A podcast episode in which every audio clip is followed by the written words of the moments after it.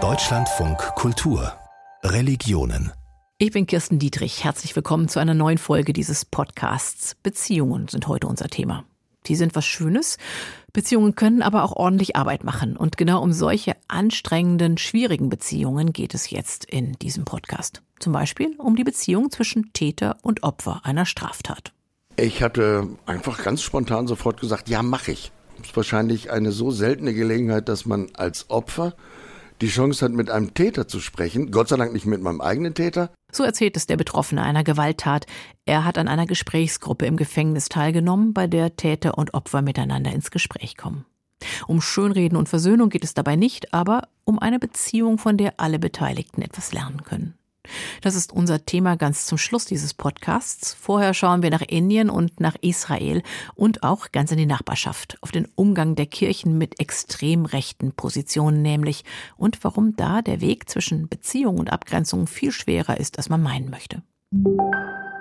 Schwierige Beziehung. Für das Verhältnis zwischen Hinduismus und Islam in Indien ist das eine milde, wahrscheinlich sogar zu milde Beschreibung. Das Verhältnis zwischen den beiden Religionen ist eng geknüpft an die politische Herrschaftsgeschichte und darin gibt es über die Jahrhunderte immer wieder Ereignisse von großer Gewalt. So auch in der nordindischen Stadt Mathura. Dort wird der Gott Krishna besonders verehrt, denn dort soll der Gott auf die Welt gekommen sein. Sein Tempel allerdings wurde vor rund 400 Jahren von den damaligen muslimischen Mogulherrschern zerstört. Auf den Trümmern wurde erst eine Moschee gebaut, dann im letzten Jahrhundert auch wieder ein Tempel. Das Verhältnis zwischen Hindu-Tempel und Moschee, den beiden unfreiwilligen Nachbarn, es ist angespannt bis schlecht. Inzwischen ist es vor Gericht gelandet, denn die Moschee soll weg. Antje Stiebitz war für Deutschlandfunk Kultur vor Ort. Hare Krishna. Die nordindische Stadt Mathura liegt rund 150 Kilometer südöstlich der Hauptstadt Neu-Delhi. Mathura ist für seinen großen Krishna-Tempel bekannt. Dem populären Epos Mahabharata zufolge soll hier der Gott Krishna auf die Welt gekommen sein.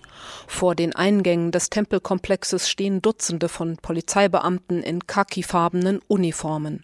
Foto-, Video- oder Audioaufnahmen sind den Tempelbesuchern strengstens untersagt. Der Grund für die massiven Sicherheitsmaßnahmen direkt neben dem Tempel erheben sich die drei weißen Kuppeln der Shahi Idgah Moschee. Diese Nähe von Hindus und Muslimen ist von Konflikten geprägt, vor allem seitdem die hindu-nationale BJP regiert. Kapil Sharma, der Sekretär des Tempels, ist in seinem großräumigen Büro bereit für ein Gespräch. There was eight corner. Five corner die Tempelstruktur hatte ehemals acht Ecken. Fünf Ecken davon sind im Besitz der Tempelstiftung. Drei Ecken befinden sich unter der Moschee, denn sie wurde auf dem Fundament des Tempels errichtet. This mosque structure has been built on the foundation of the temple. Für den Tempelsekretär besteht kein Zweifel daran, dass das Land, auf dem die Moschee steht, den Hindus gehört. Einzig hier habe sich Gott Krishna gemeinsam mit seiner Gefährtin manifestiert. Deshalb sei dieser Ort für Hindus heilig. Der Mogulherrscher Aurangzeb habe 1670 den Krishna-Tempel erst zerstört und dann die Shahi Idgah Moschee auf den Trümmern errichtet. Damit habe er die Hindus beschämen wollen. Glücklicherweise, so der Tempelsekretär, wäre es ihm nicht gelungen, die Tradition der Hindus zu zerstören. Und jetzt wollten die Hindus ihr Land zurück. Mathura sei eine von insgesamt drei Kultstätten der Hindus. So Ram der Gott Ram in der Stadt Ayodhya, Gott Shiva in Kashi und Gott Krishna in Mathura. Das sind die wichtigsten Götter und religiösen Orte für die Hindu-Religion. Da kann es keinen Kompromiss und keine Toleranz geben. Tolerance dieser Konflikt zwischen Hindus und Muslimen brodelt schon lange. Am bekanntesten ist der jahrzehntelange blutige Streit im nordindischen Ayodhya, wo die Babri-Moschee Anfang der 90er Jahre von radikalen Hindu-Nationalisten zerstört wurde, weil sie der Meinung waren, dass sich unter der Moschee der Geburtsort des Gottes Ram befindet. Nach jahrelangem juristischen Streit verurteilte der oberste Gerichtshof Indiens zwar die Zerstörung der Moschee, sprach das Land aber den Hindus zu.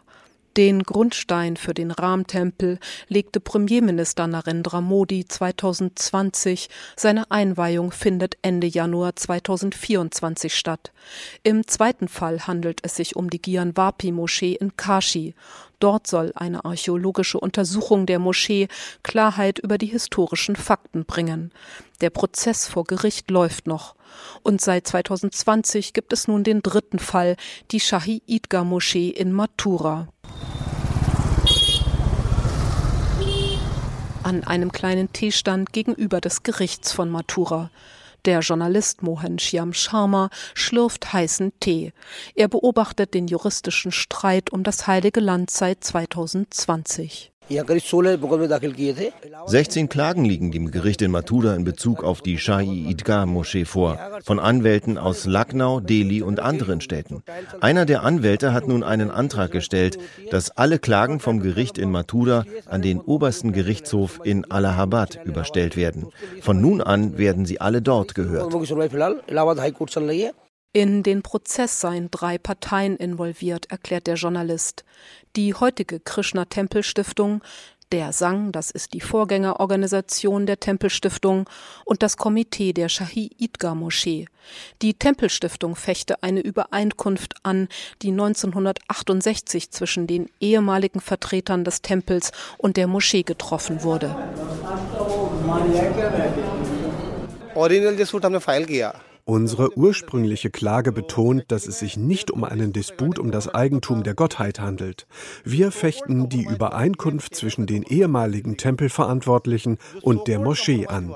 Wir halten ihren Kompromiss für illegal. Der Anwalt Gopal Kandelwal vertritt die Tempelstiftung und gewissermaßen auch die Gottheit selbst. Das indische Recht betrachtet Gottheiten als eine juristische, aber minderjährige Person.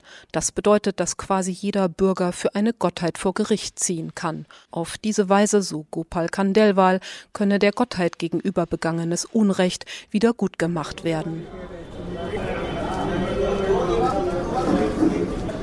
Gemessenen Schrittes bahnt sich Tanvir Ahmad, der Sekretär der Shahi Idgah Moschee, den Weg durch den bevölkerten Garten des Gerichts. Rechts und links, wie Bodyguards, begleiten ihn zwei seiner Mitarbeiter. Nach einem kurzen Telefonat ist der Moscheesekretär bereit zu einem Gespräch. Wenn es um das harmonische Zusammenleben oder die Einheit von Hindus und Muslimen geht, ist dieser Ort ein gutes Beispiel. Die Krone des Gottes Krishna wurde von der muslimischen Gemeinschaft gefertigt. Und das Gewand seiner Gefährtin Radha nähte eine muslimische Schneiderin. Dies ist ein Ort, an dem die Menschen zweier Religionen auch ökonomisch gut miteinander verbunden sind.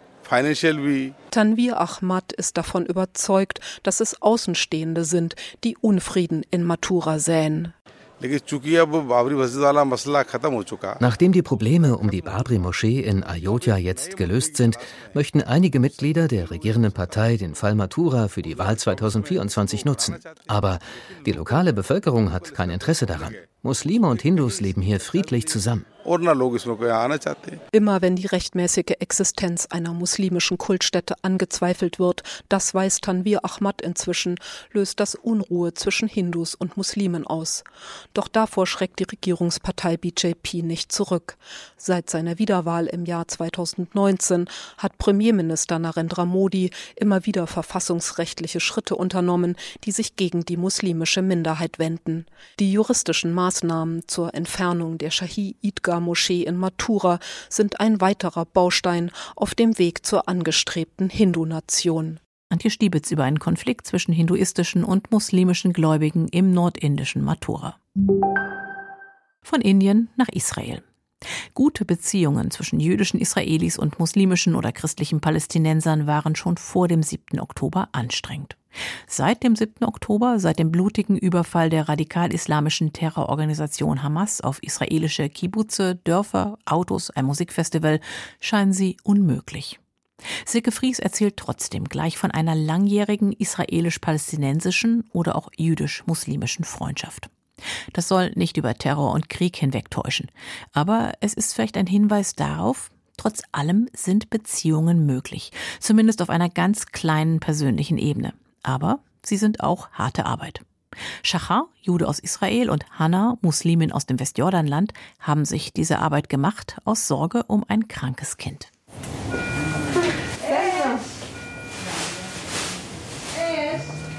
In der Nephrologie im Rambam Hospital in Haifa im Norden Israels Kassem stöhnt etwas, als eine Krankenschwester den Katheter an seinem Bauch wechselt.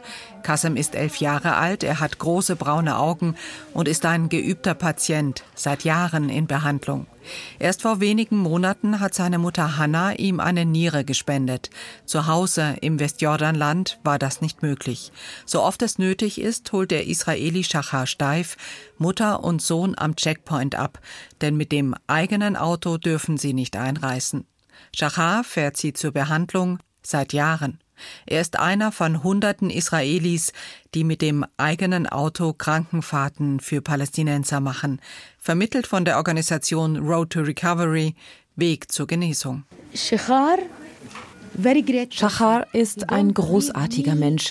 Er lässt mich nie allein. Nach der Nierentransplantation kam er jeden Tag, wirklich jeden Tag, um mich und meinen Sohn zu besuchen. Like family. Yes, he is like my brother. Er ist wie mein Bruder, eine Schwester. Er ist wie ein Vater für Kassem, auch für meine anderen Kinder. Das war nicht immer so. Zwischen dem Juden Schachar aus Israel und Hanna und Kassem, Muslime aus dem Westjordanland, gab es anfangs viel Misstrauen und Angst. Ich höre das auch von anderen Freiwilligen. Viele sagen, dass sie sich wegen der Sprachbarriere wie eine Art Taxifahrer fühlen. Die Patienten sprechen kein Hebräisch, wir können nicht genug Arabisch. Die meisten sprechen noch nicht mal Englisch. Also können wir nicht kommunizieren. Wenn man eine Familie oder ein Kind zum ersten Mal mitnimmt, spürt man manchmal die gleichen Ängste, die ein typischer Israeli hat, wenn er Palästinensern begegnet. Sie fürchten uns. Sie haben Angst vor den Besatzern was wir ihnen antun können. Sie trauen uns nicht.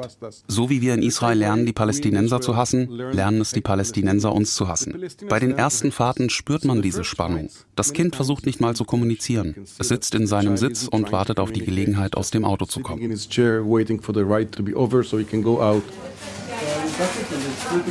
Heute weiß Hannah, sie kann sich auf Shachar verlassen. Qasim comes three times weekly, Sunday, Tuesday and Thursday. Kassem kommt dreimal in der Woche hierher, Sonntag, Dienstag und Donnerstag. Von 8 bis 1 muss er im Krankenhaus sein. Sie machen eine Plasmapherese bei ihm. Dann bekommt er drei Stunden lang Medikamente. An Krankenhaustagen stehen wir um 4 Uhr morgens auf, um 6 müssen wir am Checkpoint sein. Dann geht's ins Krankenhaus und gegen halb vier sind wir dann wieder zu Hause. And return home at three and half o'clock. Immer pünktlich am Checkpoint, mit im Krankenhaus und abends zur Verabschiedung am Checkpoint. Shachar. Er ist ein Baum von einem Mann und hat Kassem mittlerweile ins Herz geschlossen, wie ein Enkelkind. Mir kommen die Tränen, wenn ich davon spreche. Denn in der Nacht, bevor Hannah operiert wurde, sagte sie zu mir, wenn mir irgendetwas passiert, dann vertraue ich dir mein Kind an. Sie hat eine Schwester, aber von ihr kommt keine Hilfe. Ich weiß nicht warum. Hannah ist auf sich allein gestellt. Sie hat mir gesagt, du bist wie ein Vater für Kassem. Und es stimmt, ich liebe den Jungen. Wenn du ihn lächeln siehst, dann schmilzt dein Herz. Während Hanna im Krankenhaus lag und kein Geld verdienen konnte, sammelte Schachar mit anderen israelischen Freiwilligen Spenden für die Familie. Damit konnte die Miete bezahlt werden und auch die Lebensmittel für Hannas andere Kinder. Nicht alle seiner Freunde hatten Verständnis, anfangs auch nicht seine eigenen Kinder. Zwei meiner drei Kinder waren während ihrer Militärzeit in einer Kampfeinheit. Mein Sohn war in einer Infanterieeinheit, meine Tochter war in einer Einheit, in der Hunde eingesetzt werden. Ihr Hund war spezialisiert darauf, Sprengstoff zu finden. Sie war bei einigen Razzien in der Westbank dabei. Das war, bevor ich hier als Freiwillige angefangen habe. Vielleicht war es ein Grund, weshalb ich hier angefangen habe. Ich erinnere mich an ein Gespräch mit ihr. Ich habe gesagt, ihr dringt in ein Haus ein, um drei Uhr morgens. Ihr tragt Tarnuniform und eure Gesichter sind verhüllt. Man weiß nicht, ob ihr Männer seid oder Frauen. Stell dir einen dreijährigen Jungen vor, der sich vor Angst in die Hosen macht. Er weiß nicht, dass der große Soldat mit dem großen Hund meine Tochter ist, die noch ein Jahr zuvor in der Schule Ballett getanzt hat. Er weiß das nicht. Er sieht den großen Soldaten, der seinen Vater mitnimmt. Heute haben Schachas Kinder Verständnis für das, was ihr Vater tut. Sie sehen, er liebt Kassem wie ein weiteres Kind und er unterstützt die alleinerziehende Hanna über alle politischen und religiösen Grenzen hinweg. Wir schließen jeden Tag ein bisschen Frieden. Einen Frieden zwischen einem Israeli und einer palästinensischen Familie. Und weil es viele Fahrten dieser Art jeden Tag gibt, werden genauso viele kleine Frieden jeden Tag geschlossen. Das findet aber nicht zwischen den Regierungen statt. Vor allem unsere neue Regierung will keinen Frieden, denn Frieden hätte einen Preis, den die Regierung nicht bereit ist zu zahlen. Das trifft auch auf die palästinensische Führung zu. Aber die meisten Menschen wollen in Frieden leben. Sie wollen zur Arbeit gehen, sie wollen, dass ihre Familien und ihre Kinder gesund sind.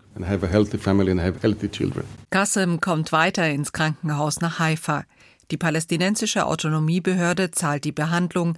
Für israelische Krankenhäuser sind Patienten wie er lukrative Medizintouristen. Hanna ist glücklich, dass ihr Sohn wieder gesund ist und die Schule im Westjordanland besuchen kann. Sie sagt, ohne Gottes Hilfe, die Freiwilligen wie Shachar und die Ärzte in Haifa wäre Kassem gestorben. Diese besondere Beziehung, von der Silke Fries erzählt hat, über die hätte sie heute wahrscheinlich nicht so einfach berichten können. Sie hat die Beteiligten vor dem Terror, vor der Entführung von israelischen Geiseln, vor dem darauf folgenden Krieg gegen die Hamas in Gaza getroffen. Aber Silke Fries hat nachgefragt. Kassem kommt auch weiterhin einmal im Monat zur Behandlung ins israelische Haifa, auch wenn das für Palästinenser aus dem Westjordanland inzwischen noch komplizierter ist, weil etliche Checkpoints für sie geschlossen sind. Und Shachas Steif ist weiterhin für die Organisation Road to Recovery unterwegs, auch wenn seine Familie unmittelbar vom Hamas-Terror betroffen ist. Ein Onkel und eine Tante wurden ermordet, Cousins als Geiseln nach Gaza entführt. Shachar will trotzdem weiterfahren, denn die Kinder, so sagte er es, sind ja unschuldig und könnten nichts für die Situation. Deutschlandfunk Kultur Religionen Schwierige Beziehungen, das ist unser Thema. Und wir haben da jetzt schon zwei Beispiele gehört, die bei aller Verschiedenheit eine Sache gemeinsam haben. Es geht nämlich um Beziehungen zwischen Menschen und Gruppen, die verschieden sind, jedenfalls in Bezug auf das Thema oder das Problem. Hindus und Muslime in Indien waren das eine oder ein israelischer Jude und eine palästinensische Muslimin das andere. Also klar benennbare Unterschiede, ein gemeinsames Thema und dann das Ringen um Beziehungen. Ich möchte jetzt einen Schritt weitergehen, nämlich zu den Beziehungen, wo gar nicht so richtig klar ist, wie unterschiedlich die beteiligten Parteien eigentlich sind und was es umso schwieriger macht. Das ist jedenfalls meine Einschätzung und ich bin gespannt, ob mein Gesprächspartner das auch so sieht. Die schwierige Beziehung, das ist die zwischen den Kirchen und den Menschen, die extrem rechte Positionen vertreten. Und mein Gesprächspartner ist Michael Haspel, evangelischer Theologe mit dem Schwerpunkt Friedensethik, Sozialethik und theologische Grundlagen. Herzlich willkommen. Ja, hallo. Michael Haspel lehrt systematische Theologie an den Unis in Jena und Erfurt und er hat lange die Evangelische Akademie Thüringen geleitet. Er ist also fest verwurzelt in Thüringen und Sachsen-Anhalt, beides Bundesländer, in denen der AfD bei den nächsten Wahlen solide Mehrheiten prognostiziert werden und in denen rechtsextreme Positionen gesellschaftsfähig sind. Wie verhalten sich die Kirchen nun in dieser Situation? Dieser Frage haben Sie, Herr Haspel, sich gestellt, unter anderem in einem furiosen Artikel im theologischen Blog Feinschwarz.net. Und Sie haben eine interessante Antwort gefunden, dass nämlich die Kirchen bei dieser Frage eigentlich sich um die falsche Frage kümmern, weil sie immer noch so tun, als ob es beim Umgang mit der neuen Rechten um die schwierige Beziehung zu einer Gruppe von außen geht. Erklären Sie das ein bisschen genauer. Die Kirchen haben schon seit langem, über 20 Jahren, klare Positionen bezogen zur Abgrenzung gegen rechtspopulistische, rechtsextreme Positionen in der Gesellschaft, auch von Parteien. Da ist vor allem im Blick, dass Menschen von außen in die Kirche kommen oder dass Menschen, die rechtspopulistische Positionen vertreten, kirchliche Ämter anstreben. Die Situation hat sich, das haben Sie beschrieben, in den letzten Jahren ja tatsächlich geändert. In Sachsen-Anhalt, Thüringen, aber auch Sachsen müssen wir mit Mehrheiten oder Wahlergebnissen sind ja keine Mehrheiten für die AfD von über 30 Prozent rechnen. Und die Meinungsforschung, die Einstellungsforschung sagt uns inzwischen, dass es keinen Unterschied mehr gibt, ob Menschen konfessionell gebunden sind oder nicht. Das heißt, Auch die Kirchenglieder geben die Situation in der Gesellschaft ziemlich genau wieder. Es gibt dann Abstufungen, da in den Kirchen meist eher ältere Jahrgänge sind und in anderen gesellschaftlichen Bereichen eher jüngere. Aber das heißt, wir müssen im Osten, aber auch in bestimmten Gebieten im Westen damit rechnen, dass in unseren Kirchgemeinden 15 Prozent, 20 Prozent oder eben hier im Osten auch 30, 40 Prozent zumindest rechtspopulistisch affin sind. Und das ist natürlich eine ganz andere Herausforderung, weil es, wenn man so will, das Eingemachte in Frage stellt. Was passiert denn da in den kirchlichen Zusammenhängen, die Sie so beobachten? Ist es so, dass Rechte gezielt die Kirchengemeinden übernehmen oder ist es so, dass diejenigen, die in der Kirche aktiv sind, jetzt eben zunehmend selbst rechtsextreme Positionen vertreten? Das, was ich bisher gesagt habe, ist gar nicht die Aktiven in der Kirche, sondern einfach die Gesamtmitgliedschaft. Und das ist ja bei unseren volkskirchlichen Strukturen durchaus so, dass dann viele vielleicht gar nicht aktiv werden in der Kirche. Und diese Zahlen, um das auch ein bisschen einzuordnen, sind natürlich bei Sportvereinen und der Feuerwehr und im Heimatverein mindestens genauso. Da ist kein Sonderproblem der Kirche. Mhm. Ich beobachte nicht, dass gezielt versucht wird, Einfluss zu nehmen, aber die Frage stellt sich trotzdem, wie mit Menschen umgegangen wird, die jetzt in Positionen, wie man hier sagt, von Kirchenältesten sind und dann zur AfD zum Beispiel übertreten und bisher in einer anderen konservativen Partei waren, die antreten für Ämter und das haben wir. Und das gibt im Einzelfall immer heftige Auseinandersetzungen, aber von einer Übernahme kann man auf der Ebene, glaube ich, nicht sprechen.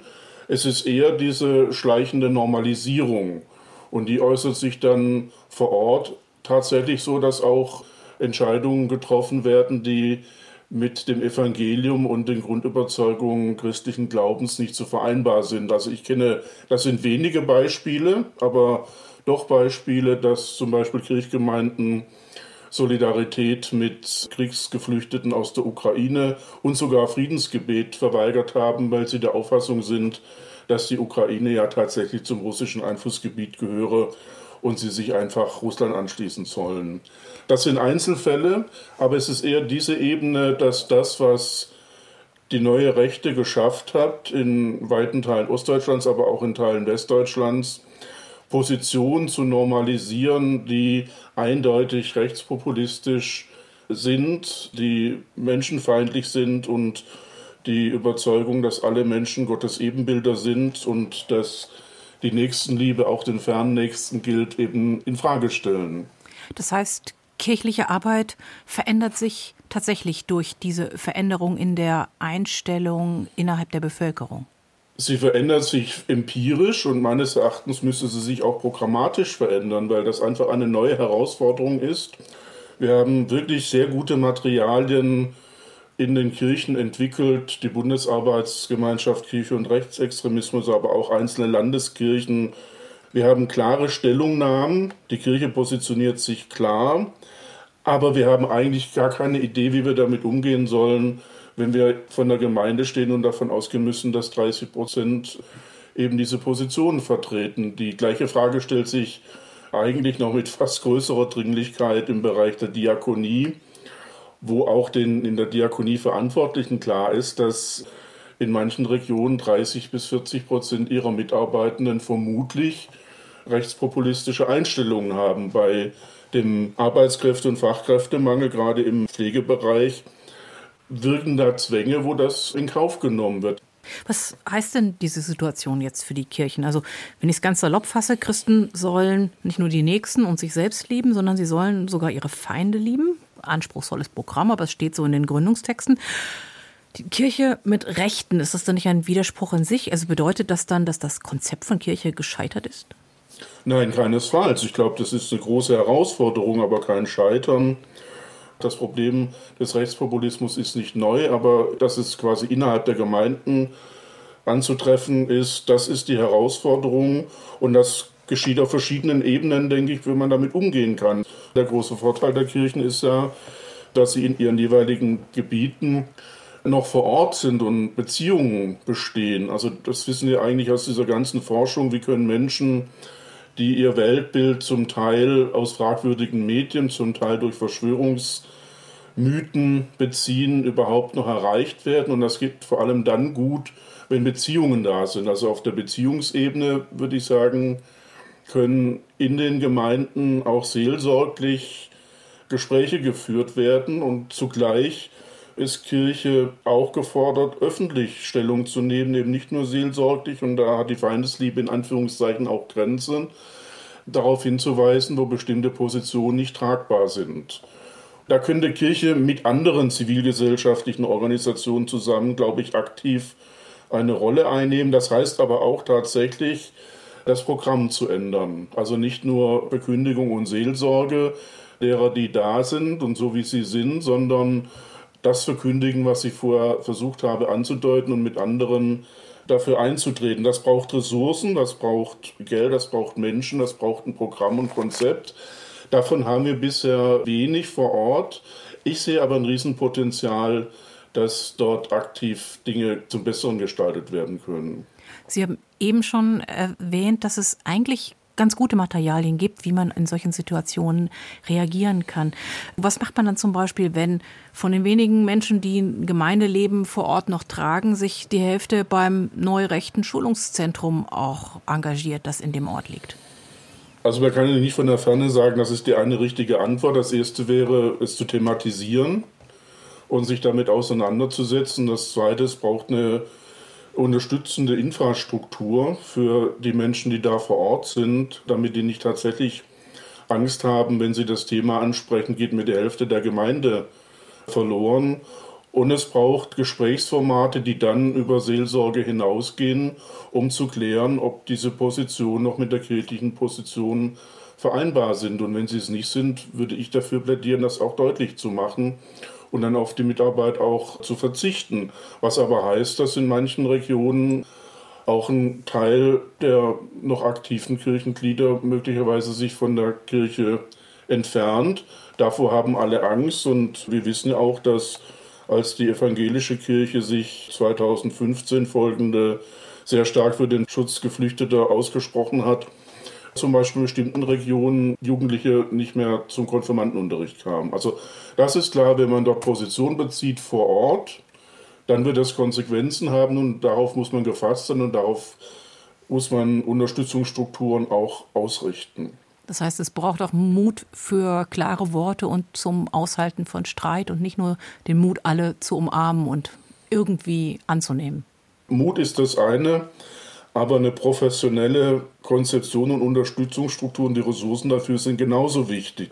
Das ist das, was ich höre, dass die Leute vor Ort auch müde sind, jedes Mal sich quasi gegen die Zumutung des Rechtspopulismus erneut zu wehren oder Stellung zu nehmen, weil es werden auch weniger. Also die Abwanderung jüngerer Menschen, die dann dauerhaft auch wegbleiben und nicht mehr wiederkommen, die möglicherweise auch andere Position vertreten, die ist natürlich enorm. Ein großer Teil der Menschen engagiert sich nicht, das ist ja auch ein ostdeutsches Phänomen. Und diejenigen, die sich engagieren, das werden immer weniger und die werden immer müder.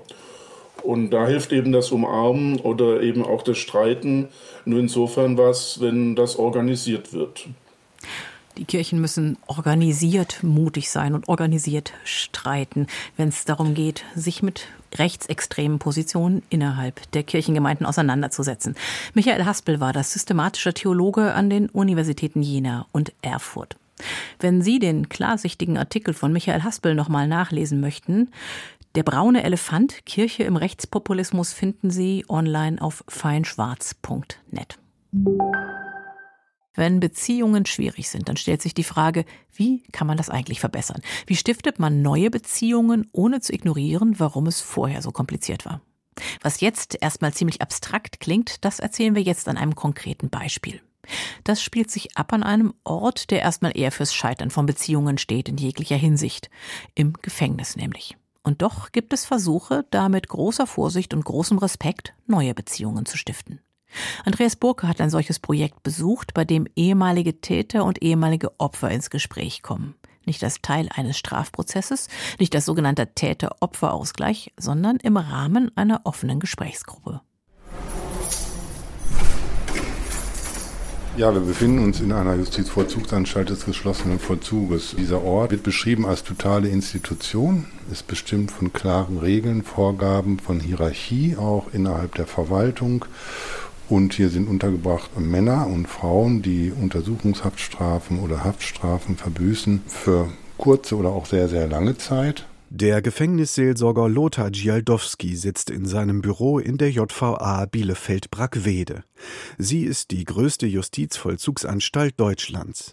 Betongitter verhindern den Sonneneinfall durch ein Fenster mit Hofblick. Und wir liegen hier ziemlich ländlich. Und es ist so, dass Justizvollzugsanstalten, die werden außerhalb gelegt. Und das hat ja auch was damit zu tun, dass die Menschen Aussätzige sind. So behandelt werden, ja. Als Mitglied des Vorstands der katholischen Gefängnisseelsorge in Deutschland macht der Diakon sich Gedanken über alternative Methoden im Umgang mit verurteilten Straftätern.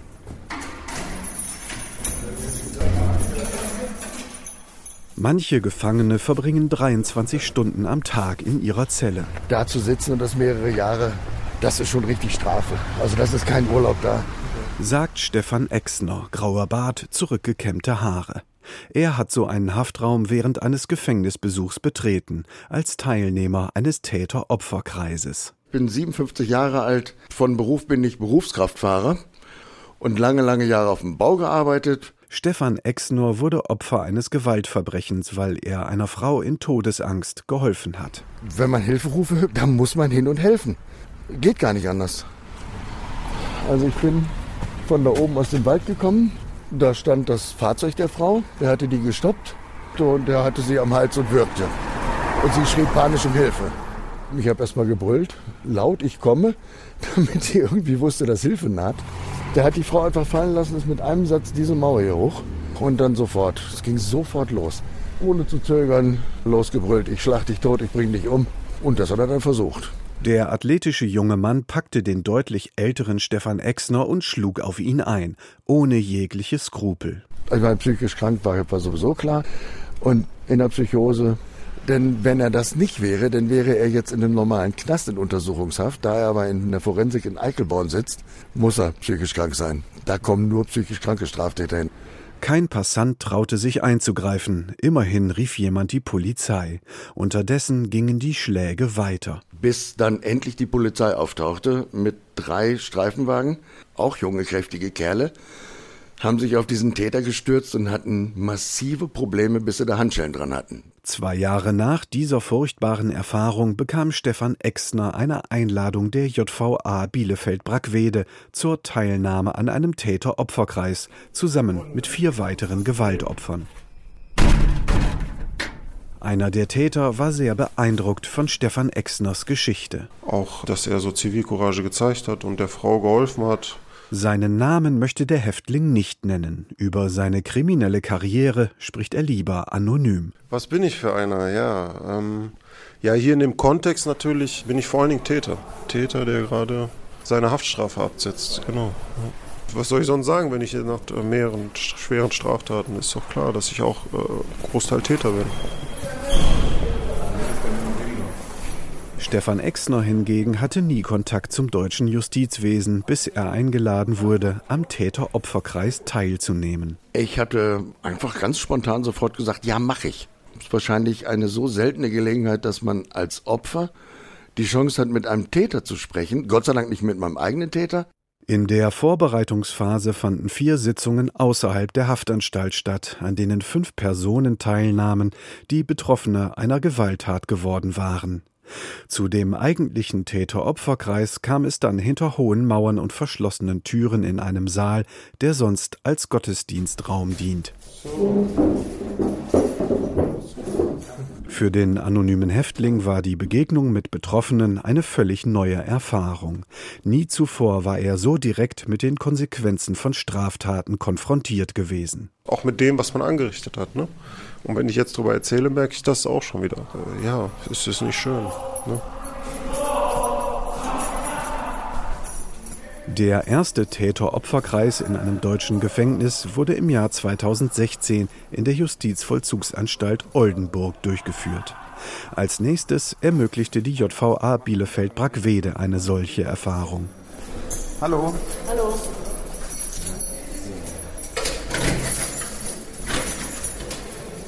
Am Morgen des Tages, an dem die erste Begegnung stattfinden sollte, schloss der Sozialarbeiter Daniel Rilli die Hafträume der Teilnehmer auf.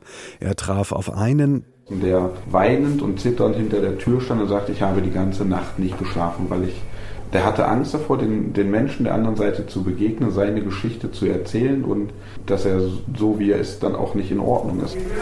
Ja.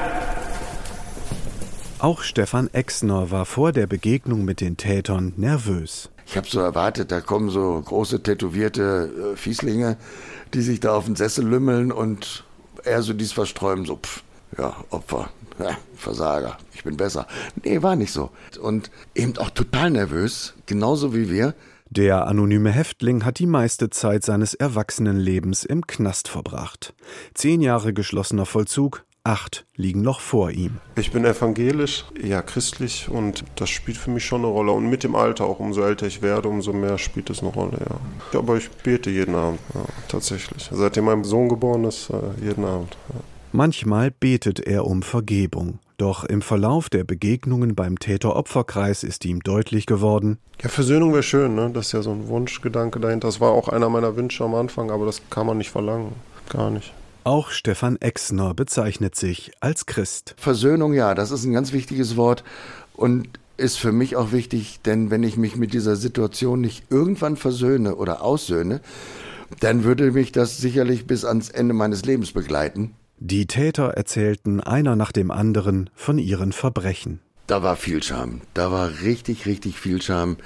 Der eine, ein bulliger Typ, Glatze, schöner Bart, der konnte erst gar nicht erzählen, weil er sich nicht überwinden konnte und hat geweint wie ein Schlosshund. Das war schon, puh, wo du gedacht hast, ey.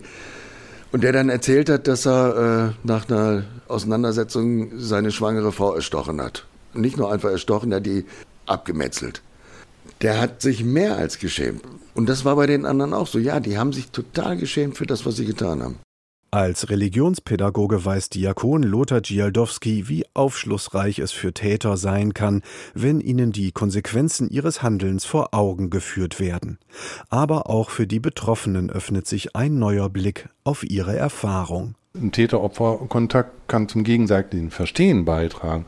Das heißt, es trägt dazu bei, dass das Opfer versucht, oder eine Bereitschaft zeigt, zu verstehen, warum der Täter so gehandelt hat. Und das kann dazu führen, dass ich als Opfer einen anderen Umgang damit finde. Bei allen guten Erfahrungen allerdings scheint mir auch wichtig, Versöhnung erwarten die Beteiligten eben genau nicht, allenfalls mehr Verständnis. Aber auch das Wissen um die Grenzen dessen, was möglich ist, kann ja einer schwierigen Beziehung auf die Sprünge helfen.